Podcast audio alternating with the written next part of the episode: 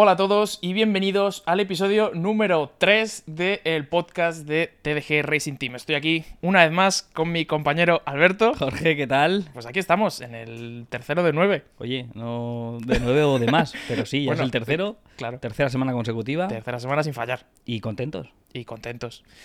Eh, hoy tenemos muchas cositas que, mm, que comentar. He traído un podcast un, po- un pequi- poquito diferente, eh, incluyendo algunas cosas nuevas. Bueno, por probar, ¿no? A ver qué tal. A ver qué tal funciona. Vamos a darle. Para empezar, como bien sabréis, todas las semanas traemos una sección de, mm, de noticias en las que comentamos más o menos lo que ha pasado. Pero es que esta semana tampoco ha pasado nada. Alguna presentación que otra. Alguna presentación que otra de Fórmula 1. Que ahora comentamos. Exacto. Pero eh, es cierto que no ha habido como otras semanas que hay más, más cosillas. Salvo los rumores de asientos Hmm. para la temporada 2025 Exacto. y, y las, y las propias presentaciones, poco más. Exacto. Cosas a comentar, evidentemente la presentación del nuevo Aston Martin, que siendo el coche del Nano, pues mínimo hay que, hay que hacer una pequeña mención, ¿no? Eh, así de primeras, ¿tú qué opinas de- del, del coche? Vale, pues eh, mm, muy verde, muy bonito. A mí Aston Martin en, en términos de, mm, Estética. de estética me, me encanta. Han cambiado un poco el color, ¿no? Un poco más oscuro, ¿no? Más... Sí. Han cambiado el tono. Muy inglés. Muy inglés. Verde inglés. Sí. Bueno, del coche opino que es un coche muy continuista al proyecto de- del año pasado. Me parece muy bien porque eh, ha sido el coche revelación de la temporada pasada. Sí que tenemos varios cambios que a simple vista no, no se ven, pero si das un poquito más, pues vemos un morro eh, más estrecho, más cortito. Vemos unos pontones también más estrechos tipo, tipo Red Bull. Y una suspensión trasera totalmente nueva que, que veremos qué tal funciona. Lo que buscan sin duda es eh, más velocidad a punta, cosa que en 2023 ha estado jorobando Sí. En velocidad a punta.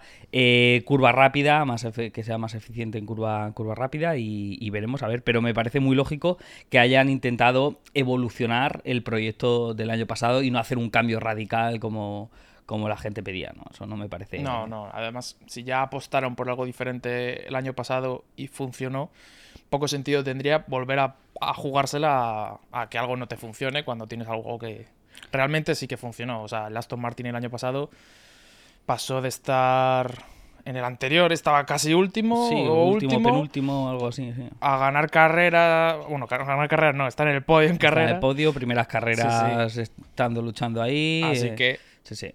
Un buen glow up, la verdad. A mí me parece muy, muy claro. O sea, es lo que tenían que hacer. Confío mucho en Aston Martin. Ya la temporada pasada nos demostraron a todos que, que tiene potencial para hacerlo. Y oye, vamos a ver qué nos, qué nos trae esta temporada. Sí, pues, pues bueno, habrá que ver cómo va evolucionando el proyecto Aston Martin y veremos las, la, la pretemporada, qué tal empieza y vemos... La ¿no? 33. La 33, a ver si, si llega. ¿Llegará la 33? Yo estoy convencido, pero claro, yo soy muy optimista con Fernando Alonso. Joder, a, mí, a mí me gustaría, ¿eh? Joder, creo que para todos los españoles y, y bueno, para el mundo del motor en general, Sí. todo el mundo eh, adora a Fernando Alonso, tío. Es una leyenda viva que, que corre como, como siempre. Es Sí, una mucho. bestia, tío. Pero bueno, yo creo que si no llega la 33, llegará un Dakar o algo así. Sí, y espectáculo nos va a dar el nano. Claro, claro, claro. Muchísimo. Bueno, pues zanjando ya la sección de noticias, porque no hay. No. Hoy he traído unos datos curiosos en general sobre el mundo del motor que me parecía interesante comentar. Es una sección distinta. Venga, diferente. vamos a darle. Vale, vamos a empezar. No sé si alguno lo sabrás, porque tú también eres muy friki. Un poquito, pero bueno, eh, quiero Claro. que me sorprendas. Vale, vamos a empezar porque está buscando cuál es el coche de la historia del mundo que ha tenido más kilómetros. Esa creo que la sé. ¿Te la sabes? Creo que sí. Es ¿Marca? un Mercedes. No, No. Taxi. no. No. Venga. Es un Volvo. Un Volvo. Un Volvo 1800S. Ujú. Es un coche que tenía 52 años, Vale. vale. ¿vale? ¿Según unos cuantos? ¿Cuántos kilómetros crees que tuvo? Estamos hablando de millones. Estamos hablando de millones. Venga, voy a tirar por. ¿Me la juego mucho o qué? Júgatela. 10 millones. No, 5 millones. por ahí. 5 millones. Ojo. Ojo, no sé. Justo, ¿eh? Sí, sí, sí. ¿Cinco millones? 5 millones. Qué locura. Pues sí, es un Volvo de 52 años que tenía el récord, que son 5 millones, y se calcula que es como dar 125 vueltas a la Tierra. ¡Oh, qué buena esa! No, no sé, también te digo, cómo lo haces. O sea, Oye, ole, ole el dueño el mantenimiento que le habrá hecho a ese, a ese coche. hay- aquí hay que ver varias cosas. Uno, el Volvo, o sea, la, la marca Volvo, eh, hablando claro, ha hecho un cochazo. eh, porque a nivel de durabilidad es una, una locura. Después, el, me imagino que el dueño lo habrá tratado muy bien, porque para que te dure, no sé, tendría que estar mimadísimo. Muchos cambios de aceite hay ahí, ¿eh? Sí, sí, sí. Y, aparte, como hace 5 millones de kilómetros el coche, quiero decir, o sea, te das un viaje cada semana, porque... Yo no sé, lo que lo primero que me ha venido es de un taxista. Que por. Ya puede ser, ¿eh? Que por. eh, que tenga que trabajar todos los días y que se dedique a dar viajes. Pero aún así, un taxi todos los días en una ciudad. Ah, Tampoco hace tantos, ¿no? Sí, sí, pero bueno, aunque Hay haga muchos tantos, taxistas. no es lo mismo que ir en carretera en línea recta a gas, a pie, gas y. No sé, yo creo que tiene mucho mérito. Sí. A mí me cuadra más de persona que tiene mucho tiempo y viaja mucho con el coche. Puede ser también. No sé, muy friki. muy friki. Bueno, pues este es el primer datito. ¿eh? 5 millones de kilómetros, ahí 5 está. millones de kilómetros. Segundo dato. Eh, empiezo con una pregunta. ¿Tú has tenido algún coche, no sé, eh? pregunto, algún coche nuevo que te has comprado nuevo? Seminuevo, con muy pocos Vale, kilómetros. seminuevo como mucho. Mi MX5. Bueno, sí. yo tampoco tenía ningún coche nuevo, pero algo que caracteriza mucho a los coches nuevos es el olor, Sí. ¿vale? Siempre se dice, ¿no? El olor a coche nuevo, que es algo muy a tener en cuenta. Bueno, pues por lo visto, eh, el olor a coche bueno, a bueno, a bueno, coche bueno no, a coche nuevo, viene de, en la fabricación por diversos compuestos orgánicos, pues se queda ese olor en el coche. Pregunta, ¿cuánto dura el olor a coche nuevo? Pues yo quiero decir que bastante, porque yo cuando compré mi coche, que ya tenía, creo que eran 9.000 kilómetros o 10.000 kilómetros, todavía... ¿Tú sentías que seguía Yo oliendo? sentía que olía a nuevo. Vale, esto es información que he visto yo, ¿vale? Vale. Por lo que he visto, Dos semanas. claro, el olor como tal, un mes. Un mes. Un mes. Un mes. Y que eh, ese olor se va perdiendo, como a la semana pierdes un 20% de, de ese, de ese olor. Es curioso. Es una tontería, pero me ha parecido interesante. Y yo tengo curiosidad por lo que te he dicho, yo nunca he tenido un coche nuevo. No sé, como... ¿Habrá ambientadores de coche, Coche nuevo. coche nuevo? Ambientador, coche nuevo. no sé. Hay que investigarlo. Pero es cierto que los, los coches, lo que tú dices de que el coche es seminuevo, los coches tienen olor. Yo sí, cada vez que Es entro a que mi sí. coche tiene un olor particular, sí. Es olor a coche. Y entro a otro coche y digo, este huele a tal. Pues sí, macho. sí. A mí me pasa con el coche de un amigo mío que, que no tiene ambientador ni nada, pero huele. Digo, ¿a qué huele? Es que no sé. Serán los materiales. Bueno, en fin, yo qué sé. Probablemente. Vale, y por último, ya ahora, eh, hablando de nuestra marca de coches favorita, que es Porsche. Mercedes. No, Porsche. Eh, este dato yo creo que sí que lo sabes. ¿Tú en cuántos Porsches te has subido? En bastantes. En bastantes. En Qué suerte. bastantes. Vale, aquí me tienes que corregir porque yo no sé si esto es 100% cierto. ¿Todos los Porsches tienen el, el contacto a la izquierda? Sí. De Todos. hecho, el 996 de Mario, bueno, que ya no lo tiene, 911-996, lo tenía a la izquierda. Eh, no recuerdo ahora mismo ningún Porsche que tenga el contacto a la derecha. Creo que todos lo tienen a la izquierda. ¿Y sabes por qué es esto? No. ¿No? Me lo, ha me lo ha explicado Mario, seguro, pero, pero no, ahora mismo no. Te voy a impresionar. Venga, dale. Bueno, pues esto viene del mundo de las carreras. Evidentemente, Porsche es una marca competitiva. Y viene en concreto de Le Mans. ¿Por qué? La salida de Le Mans sabemos que se hacía desde fuera del coche, desde bueno, el otro lado de, de la carretera, y se hacía, pues, tenías que ir corriendo al coche, sentarte, mm, encender el contacto, meter primera y salir. ¿Qué pasa? Que si tienes en la derecha el contacto y a la vez que meter primera, pierdes mucho tiempo. Si en cambio puedes meter el contacto con la izquierda Pum. y meter primera con la derecha, eh, pues sales más rápido, ganas unas milésimas, pero que en una salida de Le Mans puede ser Qué interesante. bastante relevante. Y es algo que la marca Porsche, nuestro querido Porsche, ha querido mantener. A mí me parece un detalle guay. Me parece súper guay. Además, distintivo. De hecho, es que ahora mismo no, no recuerdo otro o coche o marca que tenga el contacto a la izquierda. Eso te iba a decir. ¿Por qué se decide que el contacto tiene que ir a la derecha? No lo sé. No hay, nin- o sea, no hay ningún motivo. No hay ningún motivo que sepamos. A lo Ah, mejor bueno, llega un mecánico y te dice, no, porque es más fácil, porque Sí, sí, sí, puede ser. porque-". Puede ser. Pero bueno, me parece una forma. Muy guay. Joder. Y de mantenerlo. Sí, sí, sí. Yo soy muy fan de las tradiciones de Yo marca también. y de las tradiciones. Yo de- también. Y que lo, que lo mantenga Porsche Sí. mola mucho como marca. Sí, Es un detallazo, ¿eh? Sí. Un guiño a, a- a la competición. totalmente. Me encanta, me encanta. Pues eso, eh, y con esto finalizaríamos los datos. ¿Qué te parece? ¿Te parecen? mola mucho. Mola que sí. Sí, a mí lo del coche con 5 millones de kilómetros me ha dejado 120 y tantas vueltas a- Sí, sí. al mundo. Pff, es que hay que hacer muchos kilómetros. Curioso, tío. curioso. Pues sí, a mí me gusta buscar estos datos, así que quizá algún día que no haya noticias traigo Traigamos alguno más. más. chulo. Mola. ¿Vale? Venga. Ahora ya entrando en materia sim racing, que es lo, lo nuestro, eh, vamos a comentar, porque hemos hablado ya, eh, hemos dado consejos de cómo empezar en el sim racing, y hoy me gustaría resolver una de las dudas que más me, me preguntan, que es, vale, quiero empezar en el sim racing, está muy bien que me des consejos, pero ¿dónde empiezo? Y aquí la duda eh, surge en dos sentidos, sobre la- en qué plataforma juego y qué simulador o qué juego eh, es el que más me encaja. ¿vale? He re- recopilado, por así decirlo, los simuladores o juegos que creo que son los que más se utilizan o los que normalmente se engloban dentro del sim racing. Hay más, pero para no irnos demasiado por las ramas. ¿vale? Vale. Vale, tendríamos Gran Turismo, Totalmente. Forza. Aquí yo me refiero al Forza Motorsport. Que es similar al Gran Turismo, digamos, ¿no? También está el Forza Horizon, pero eso yo Yo ni lo he probado. Vale, yo eso lo consideraría juego arcade de coches y ya, pero Mm. bueno. Teníamos eso. Gran Turismo, Forza, Fórmula 1, Assetto Corsa, Assetto Corsa Competizione, iRacing y WRC.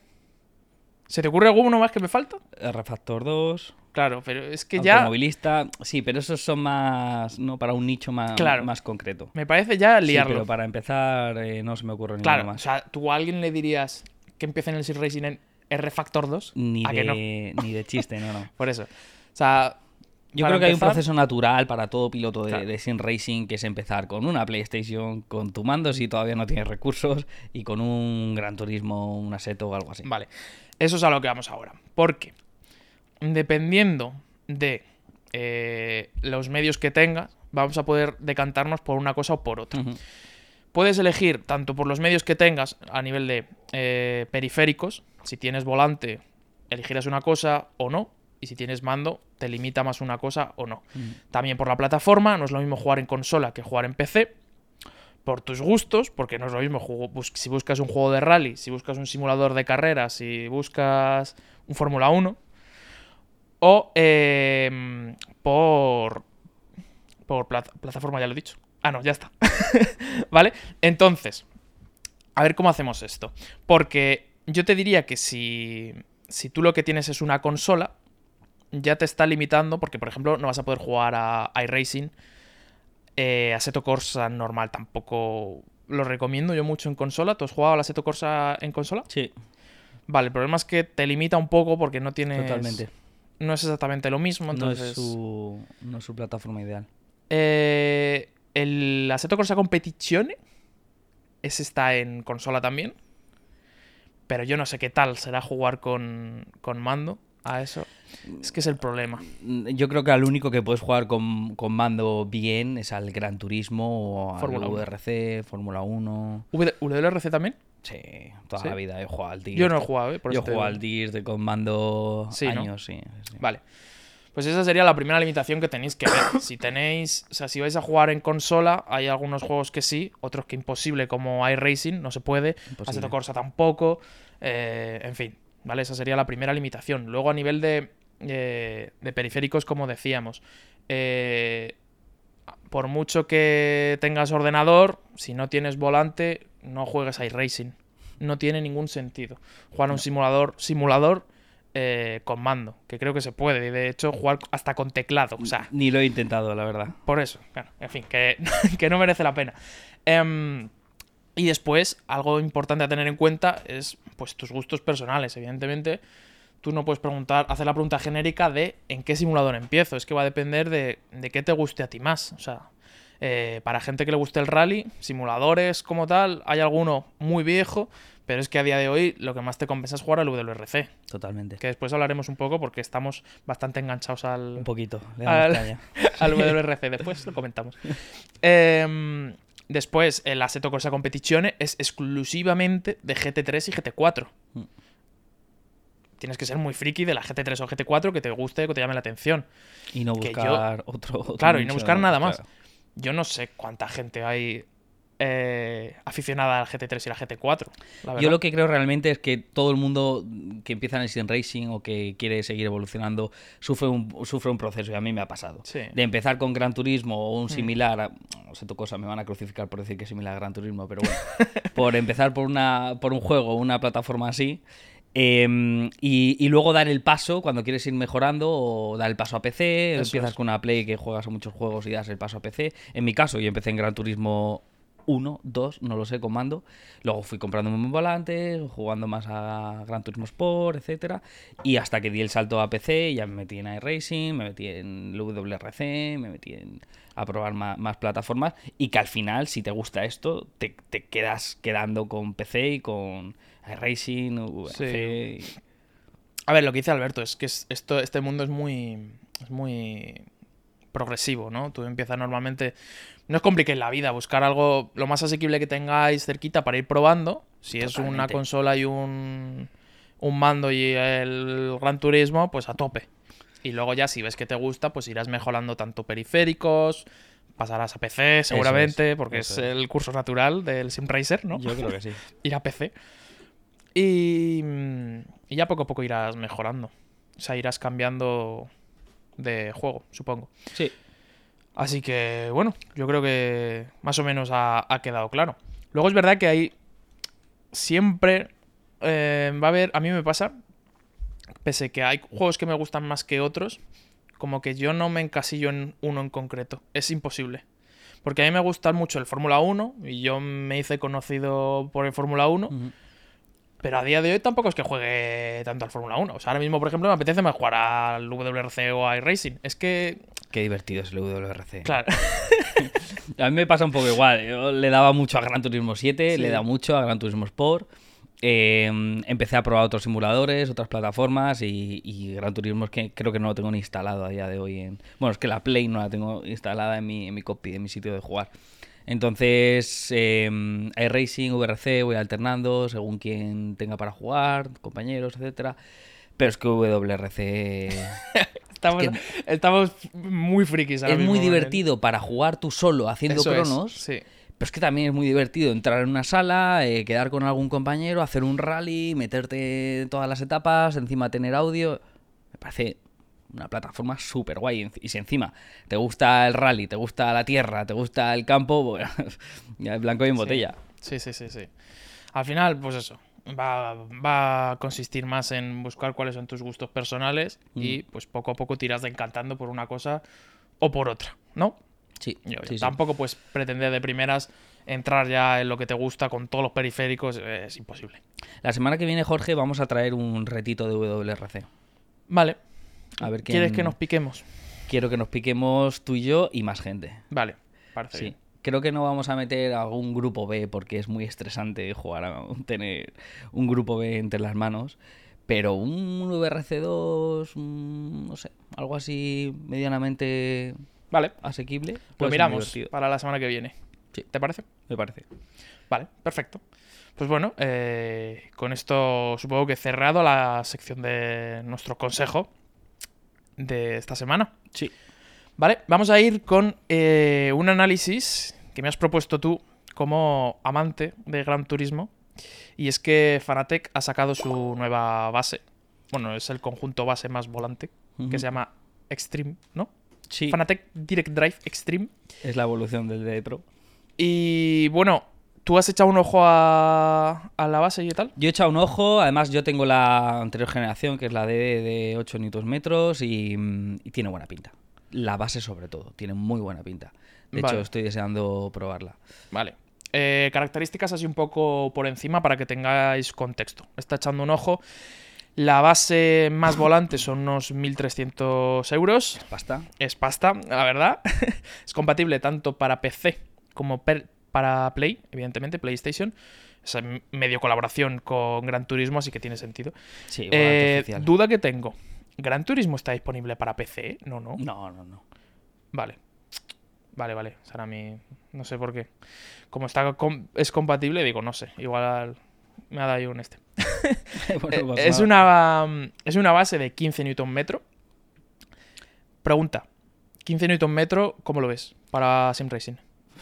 Yo creo que Gran mucho- Turismo no, no se va a poder aprovechar esa, No esa fuerza. Pero para otra plataforma PC y demás, Claro. ojo, con los 15, o 15 Sí, sí. metros. ¿eh? Em, además, por lo que he, he entendido, son no son 15 Nm de pico, sino que deben ser más o menos estables, lo cual es una salvajada, la verdad. Yo juego con una E5 y estoy a gusto. o sea, Yo la de 8 y hay veces que tengo que bajarlo en el WRC. Sí, es que 15 ya me parece bastante. Em, después tiene levas magnéticas, que eso sí- me comentabas antes que es algo que han cambiado con respecto al volante sí, anterior. con respecto al aro anterior de Gran Turismo es, es un salto importante. Además, todo el mundo nos hemos quejado, yo incluido, eh, de, De las levas anteriores. de las levas anteriores. ¿Qué le pasaban?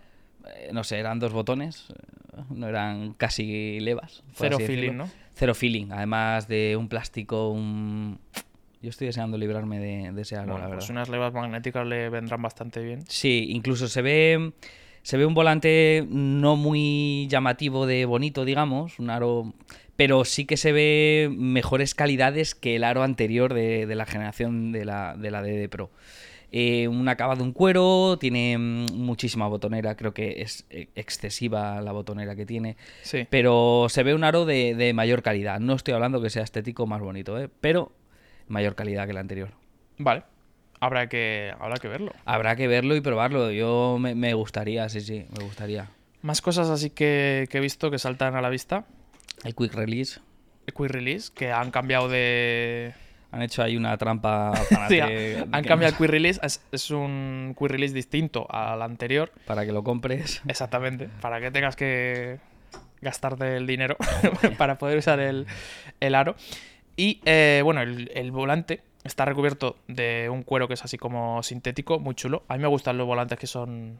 Los aros que son así como de cuero me gustan también. mucho. Sí. Mola un montón. Y eh, algo que también salta bastante a la vista es que tiene una pantallita bastante grande. Es así como un cuadradito encima del, del aro que te puede dar información, pues ya sabemos, de la marcha, incluso he visto tiempo por vuelta, un montón de cosas. Sí, tiene, tiene mucha información en esa pantallita. Es un, un paso adelante con la pantallita de, de la generación Mm. anterior, de la que tengo yo. Además, puedes modificar pues tanto los colores de, de la propia botonera. Tienes un montón de, de parámetros para, Sí. para modificar que tiene muy buena pinta. Eh, tener ahí en la pantallita en qué posición vas, eh, el tiempo que estás haciendo, tal. Tiene muy buena pinta. Todo lo que sea añadir a mí me parece bien, pero a mí una cosa que me, a- al menos a mí, me pasa. Yo cuando juego, yo nunca miro el volante. A lo mejor te acostumbras, ¿eh? Si A tienes tanta información, Si tienes tanta información, puede ser que te acostumbres. Si Sí. no tienes nada, que Puede es ser. como básicamente lo que, lo que yo tengo, que es el- la marcha y una, una franja de, de las revoluciones. las revoluciones, justo. Poco, el mío poco tiene solo lo de las revoluciones y es que no, no me sale mirar a... No, por sonido, eso ya. Claro, no sé. Pero bueno, eh, habrá que verlo. Yo creo que sí, hombre, si, te- si tienes tanta información del tiempo por vuelta y cosas así, igual sí que te paras a mirarlo, ¿eh? Ahora, ¿era necesario que Fanatec sacara esta base con este aro, que el aro no se venda por separado, solo tiene que... Ahí ya, ahí ya puede haber muchas opiniones. y eh, diferentes. con el precio. Obviamente estás, estás tirando por una gama más alta. Que bueno. A lo mejor han, visto que en, en gama baja tienen más competencia. Bueno, gama media. Tienen más competencia. Han dicho, pues vamos a tirar por. No sé. Por decir algo, ¿eh? No lo sé yo tampoco. Quizá luego lo bajen, no creo. No son mucho de bajarlos. No, que- Además, casi siempre están sin stock porque. Joder, Debe yo- ser porque venden. O sea que. Yo estoy buscando el fenómeno Fanatec y, y es que no hay manera de encontrarlo. En Fanatec, la web oficial, te ponen que hasta mediados de mayo. Sí, sí, sí. Y en distribuidores, todos existencias agotadas. Es que, queramos o no, yo, por ejemplo, ya sabéis que soy el mayor fan de Moza del mundo, o sea, soy porque me encanta Moza, pero al final es cuestión de un poco de perspectiva, ¿no? Me da la sensación de que Moza lo está petando, pero Fanatec sigue siendo el número uno de Sim Racing, yo creo que indudable. O sea, es la marca más reconocida, a la que más se asocia, ¿no? Patrocina muchas historias Claro. y Gran Turismo entre, entre ellas. Es normal, pero le viene muy bien a Fanatec que venga una marca como Moza y diga, No, sí, sí, venga, sí. vamos a hacer competencia, precio algo más barato, que tampoco excesivamente más, más barato. Mm. y las calidades son muy buenas, muy, muy buenas. A mí me, me da un poco rabia, porque ya tienes todo Fanatec, tienes la pedalera, tienes la base, tienes el aro, tienes el cambio, tienes vas a por el fenómeno y dices, jo, pero es que Moza tiene muy buena pinta, ¿ahora qué hago? ¿Me vendo todo y me cambio? Es que es un Claro, es un poco con lo que juegan estas marcas. Al no haber compatibilidad, pues te dan. Tú te formas tu ecosistema de periféricos y es muy complicado cambiar. Muy complicado. Entonces. Tienes que venderlo todo, le vas a perder dinero. Fanatec, Moza, Sí, somos como Epiblas. totalmente. Así- bueno, así podemos dar nuestra opinión, ¿no? Sí, sí, de cada de la marca y de cada de cada periférico que tenemos. Pues nada, estaremos al tanto. Estaremos al tanto con. A ver qué pasa con, con Fanatec, ¿no? A ver si en algún momento podemos llegar a traerlo. Que es complicado, la verdad. Complicado, pero Fanatec. Pero bueno, igual en algún momento podemos llegar a, a traerlo y vemos un poquito qué tal funciona. Bueno, pues vamos, allá con las preguntas de la semana. Ayer estuve preguntando, bueno, estuve diciendo que me dijeran unas preguntas para comentar en el podcast de hoy. Hay ¿Qué algunas tienes? interesantes. ¿Sí? Tengo tres, Vale. ¿vale? Bueno, a ver, son similares. Es que siempre son preguntas similares en torno al mismo tema, pero bueno, te comento. Hoy no sabes ninguna, no te he contado ninguna. No, ninguna. Sorpresa. Vale. Iván nos- me dice, ¿podrías hacer una crítica al WRC? Entiendo, entiendo por crítica que demos nuestra opinión. Me ha parecido súper conveniente para este podcast porque estamos los dos, como os comento, enganchadísimos. Me, gusta mucho, sí, sí. Entonces, eh, doy primero yo la mía Venga, dale. Sí, sí. y luego tú me mm, completas o lo que veas. Vale. Vale. WRC ahora mismo me parece que es el. mm, no único, porque hay más, como he comentado antes, pero el mayor juego que puedes jugar de rally. El mayor. El más nuevo. El más nuevo, básicamente. Es una entrega anual, así que vas a tener rallies diferentes. Está bastante guay. Tienes, pues son los coches oficiales, tramos oficiales. Muy chulo. A nivel de físicas está guay, es, es divertido tanto con volante como, como con mando. Y tienes tramos para aburrir. Y categorías de coches también. Pa' para aburrir. Unas más sencillas, otras más difíciles. Puedes ir mejorando. Sí, sí. divertido si te gustan los coches, conducir en general, locura. Locura. Y ahora dime tú qué opinas, pero ahora que has probado a jugar con Shifter, porque en el episodio anterior todavía no, Creo que no, no lo tenía, ¿no? claro, pero en este ahora sí. ¿Qué opinas de jugar con Shifter? Muchísimo más divertido. ¿A que sí? Porque al final eh, tienes shift y ya con freno de mano, una mano, freno de mano, shift. es Que Sí. es la leche, tío. Sí. Y, y mola mucho. Mola muchísimo. Muchísimo. Mola mucho. Las físicas eh, no es tampoco tan, tan, di- tan difícil. No. O sea, si tú quieres complicarte la vida en WRC, cógete un grupo B, cógete un 037 y dale caña, ya verás tú cómo te complicas. Si quieres aprender, ir mejorando y tal, pues tienes los WRC2, tiene un montón de, de- de series de tramos fáciles y que le puedes dar. Sí. caña para todas las habilidades. Al principio, o sea, de entrada, lo único que es así un poco que te puede chocar más es el tema de las notas, que hay gente que no lo entiende muy bien, pero tampoco es tan complejo. En cuanto haces uno- unos cuantos tramos y ves cómo es la dinámica, lo coges. Lo Cuando coges entiendes fácil. que una curva 4 es así, pues ya, ya está. Y ¿no? si te dicen frena, es porque tienes que frenar. Bueno, eh, a veces te dicen levanta y no hace falta. Yo, por si acaso, levanto porque sé que voy a ir mejor. Cuando es un tramo de estos de 20 kilómetros y ya voy Sí. por el kilómetro 19 y me dice levanta 5, coño que sí levanto. Sí. Pues es que el WRC tiene cosas muy buenas. Y es que, por ejemplo, tiene tramos cortitos, pero tiene otros que son, como dice Alberto, de 20 kilómetros, que es una salvajada, que no sé cuánto tiempo puedes estar ahí, puedes estar, vamos, depende del coche también. pero sí. muchísimo tiempo. Literalmente es un, un viaje Totalmente, hay tramos que estás 15 y 20 minutos conduciendo. sin parar, de cambiar, subir, bajar de marcha, girar, en fin, es... es- una experiencia. Mi crítica, digamos así, es que creo que es una plataforma en la que necesitas unos periféricos en condiciones. Hmm. Creo que con un Logitech G29 o con cualquier volante de gama de acceso no lo vas a pasar bien. Lo vas a poder hacer, pero no lo vas a pasar bien. Necesitas No igual de bien. Necesitas control en el freno, necesitas, si que te quieres divertir muchísimo, pues eh, te pones un shifter, te pones secuencial el shifter, te pones eh, un frenito de mano y a, y a gozarlo. Pero si no tienes todo eso, a mí me resulta difícil coger el freno mano escuadra derecha, coger el freno de mano en el botón, girar el botón, contravolantear, el, el freno de mano asignado a este botón. Eso me parece complicado. Sí. Pero una vez que tienes un cockpit en condiciones con periféricos de calidad, eh, puede ser divertidísimo. Y así estamos los dos de enganchados. Sí, es cierto que con buenos periféricos mejora la cosa. Mejora la experiencia en Hmm. el WRC. Pero aún así es, es muy divertido. Es un juego. Además, así como un poco más casual, ¿no? Que.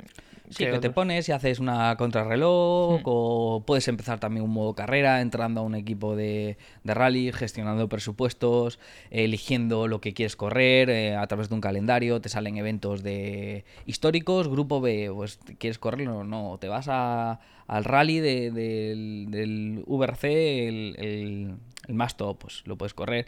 Y luego otra cosa que me parece criticable es el tema de las salas, que son muy divertidas, pero tienen muchísimos fallos. De hecho, hay salas que intentas entrar a cambiar los neumáticos y directamente te pone.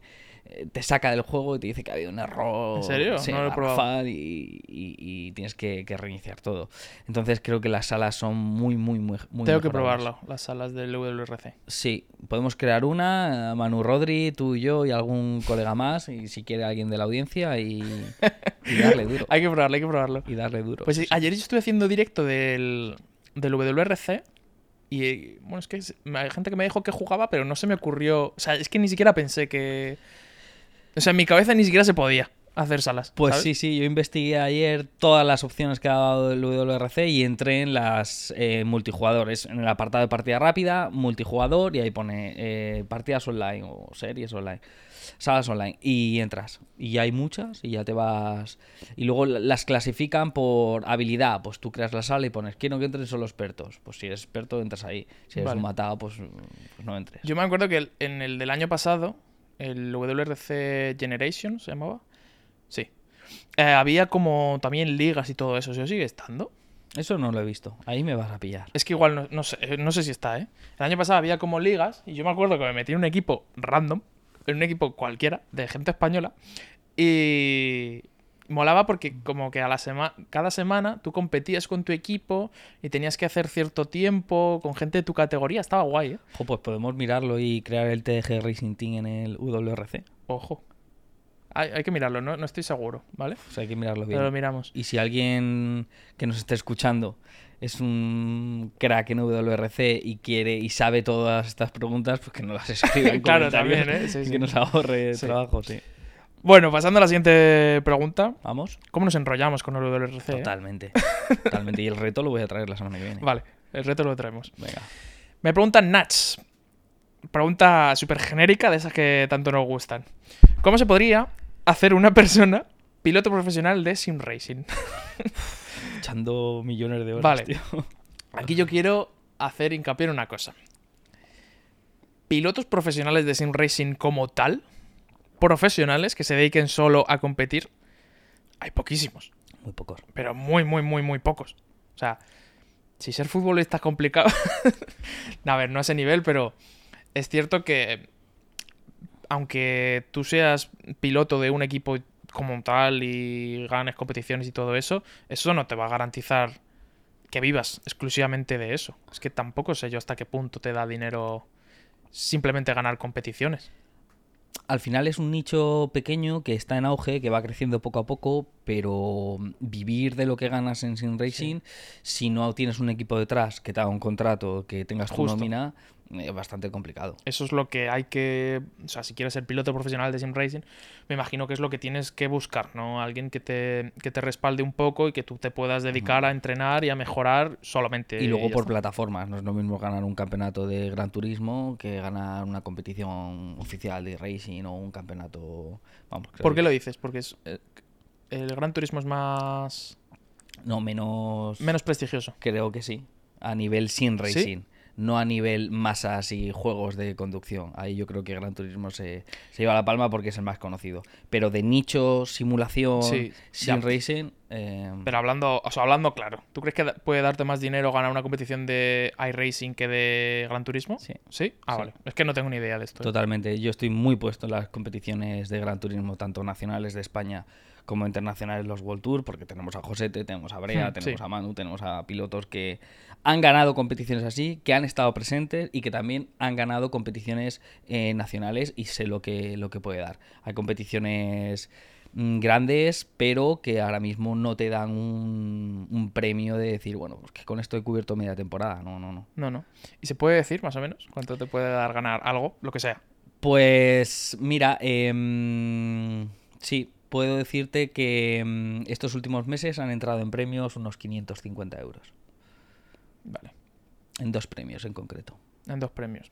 Pues a ver, no es mucho. No es mucho, pero oye, mm, fantástico que haya estos campeonatos, No, claro, estas claro. organizaciones que, que lo dan todo, porque además eh, son campeonatos muy profesionales, muy, muy profesionales, que lo único que le falta es eh, audiencia. Porque tenemos una audiencia fija, un sector que va a estar siempre viendo esas carreras, Sí. pero en el momento que esto crezca y venga una marca importante detrás que ayude a la comunicación, que crezca en audiencia, yo creo, creo que puede desarrollarse en un contenido de entretenimiento fantástico, fantástico, que ya lo es, pero que puede mejorar mucho. Vale, pues eso. O sea, la respuesta em, rápida sería decirte que em, si quieres ser un profesional como tal y dedicarte solamente a, a competir en sim racing, lo más importante es que te busques un, un equipo o alguien que te respalde, porque obviamente tú por tu cuenta es muy complicado Sí. y solo con ganar competiciones no vas a poder vivir, básicamente. Necesitas echarle muchas horas, entrenar mucho, ganar alguna competición que equipos te vean y que te fiche un equipo que te proporcione pues un contrato, una nómina y que te ayude a entrar a campeonatos, que te dé soporte en todo lo que un piloto de sim racing necesita para crecer en, en esto.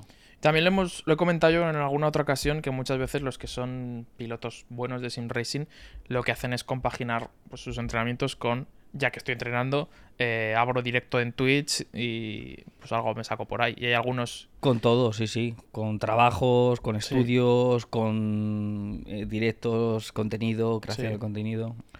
Así que bueno, al final hay formas, pero es complicado, la verdad. Dale caña y mándanos tu currículum, Nacho. Vale, eh, siguiente pregunta de TMT. ¿Hasta qué nivel se siente diferencia entre la realidad y el simulador? Yo la verdad que no puedo hablar mucho porque lo que yo he competido en karting, ¿sabes? Y los simuladores de karting son bastante flojos. Yo no he competido con un GT3 en Ya. una carrera que, Vale, que pero ¿has conducido algún coche... Eh, sí, ¿has conducido algún coche que también hayas conducido en el simulador?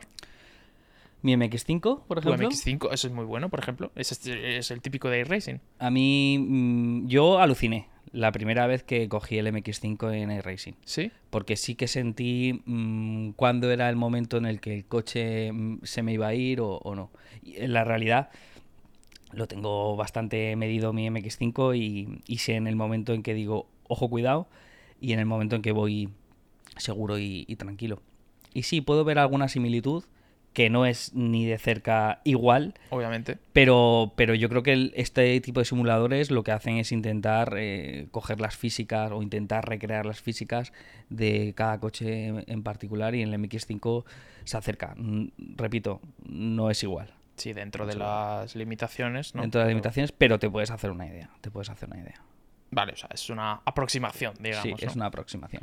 Bueno, está bien. También es que iRacing es un simulador en concreto que se, se preocupa más por cuidar las físicas, ¿no? Eh, Totalmente.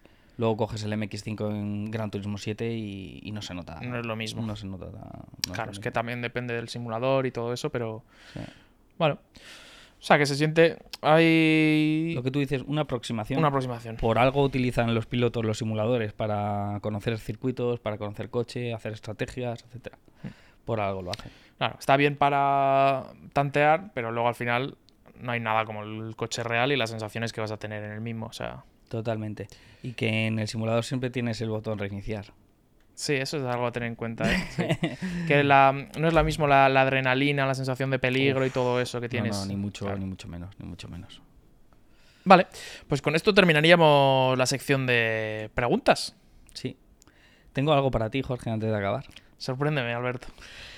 Pues, eh, como siempre traes tú toda la información, siempre traes tú todas las cositas, pues hoy, bueno, te vi hace poco en, en varios reels tuyos y dije, ostras, seguro que Jorge puede hacer este reto. Y también lo mezclé un poco con alguna entrevista que han hecho a Fernando Alonso, donde sale recreando un circuito, donde escucha un circuito y, y sabe cuál es, en qué marcha tal. Y pensé, oye, ¿podrás hacer en directo, Jorge, así improvisado, una recreación de una vuelta a un circuito en el Fórmula 1? Esto lo, lo vamos a hacer, sí. Yo creo que va a salir bastante Hoy. mal. Lo vamos a hacer. Sí, pero creo que va a salir bastante mal. Vale, pero yo quiero que lo hagas y que aquí pongamos el recursito de la, de la vuelta. Vale, lo hago y encima pongo la vuelta. ¿Vale? Vale, ¿Te si la curva es a derecha y tú estás hacia la izquierda, pues bueno, es lo que hay. Mala no suerte, claro. Es que va a pasar. Claro. Es muy difícil calcular. ¿Qué circuito y qué coche? eh, Mónaco. Mónaco. Vale, ahí has tirado, la has tirado buena. Pero es que es complicado, ¿eh? Sí, bueno, pero Mónaco no es un... No sé, me parece buena elección para hacerlo. Igual Monza. Claro, es que Monza tiene una recta larguísima. Es ¿Cómo la calculas claro, cuántos ¿cómo segundos calculas? estás en la recta? No, Mónaco me parece, me parece Vale. buena idea. Mónaco y Fórmula 1, evidentemente. Voy con el de Max, de hecho. Va Vale. a ir más rápido. Entonces yo lo que hago, yo lo que hago voy a ser eh, coger el tiempo de estás pasando por recta ahora, Sí. ¿vale? Metemos la vuelta y... Me gustaría. ¿Tien- ¿Tienes el móvil a mano? Sí, Que pongas un cronómetro. Vale. Te digo yo cuándo paso por meta. Es que. eh, Vale, vale. para lo- calcularlo. Venga, me parece bien. Y te digo cuándo llego. Cronómetro aquí y... Voy a cuando- hacerlo con, con el volante porque. pa- Para eso está, mentalizarme. para eso está. ¿Vale? Cuando te diga ya, le das y ahí empiezo. Vale, cuando tú me digas. Vale. Me mentalizo. Ya.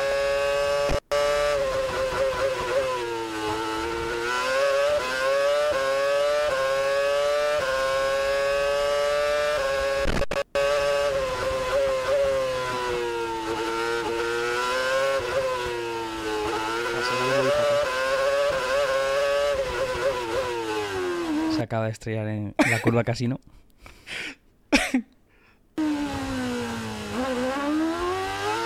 Yo creo que voy muy rápido.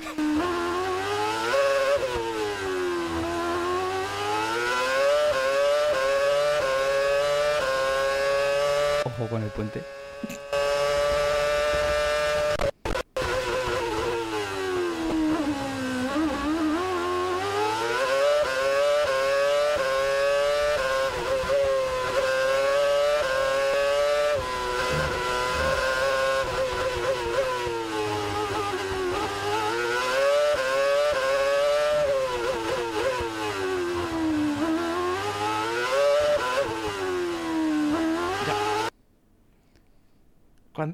¿Cuánto? ¿Cuánto tiempo crees? Yo creo que lo he hecho muy rápido.